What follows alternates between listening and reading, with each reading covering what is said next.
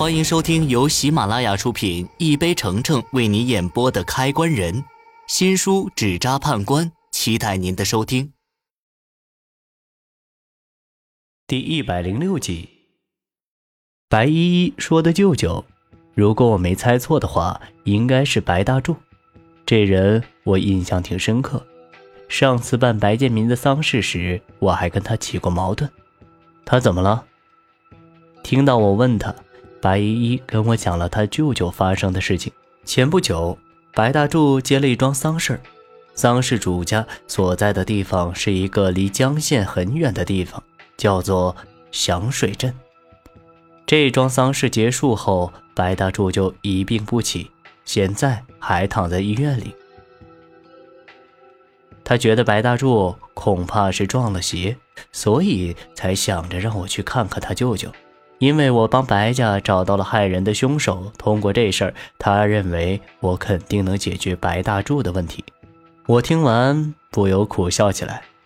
这白大小姐可真的是看得起我，没想到她还挺善良的，为了自己家人，竟然求到我这儿来。既然她给钱，我也暂时放下先前那些白大柱不好的印象，准备跟她去医院看看。到了医院。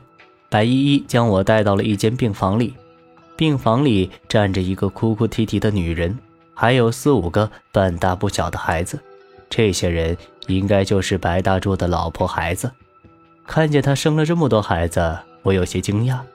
这都快进入二十一世纪了，白大柱怎么还能生这么多孩子？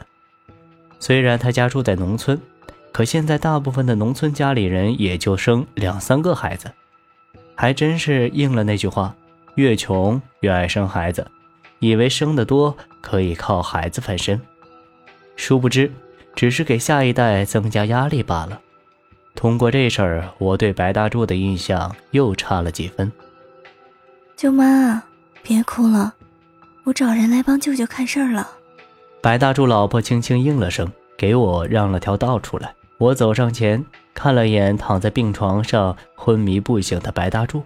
他面色清白，额头上时不时还冒出虚汗，眉头紧皱，嘴唇发黑。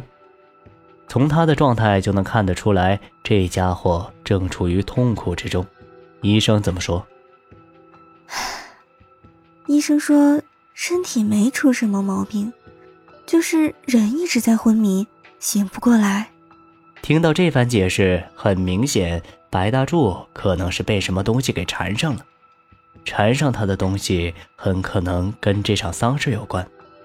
来之前，白依依跟我说过，白大柱是从丧事上回来后，身体才变成这样。你男人之前去响水镇办事的时候，回来后有没有跟你说过其他事情？只见白大柱的老婆冲我摇摇头，告诉我他并不知道其他的事情。既然没人知道白大柱在响水镇发生的事情，那我就只能去一趟那个地方。也就是去他经手的丧事主家问一下。考虑到这次也算是出去办事儿，我便给白一鸣打了个电话，让他跟我去。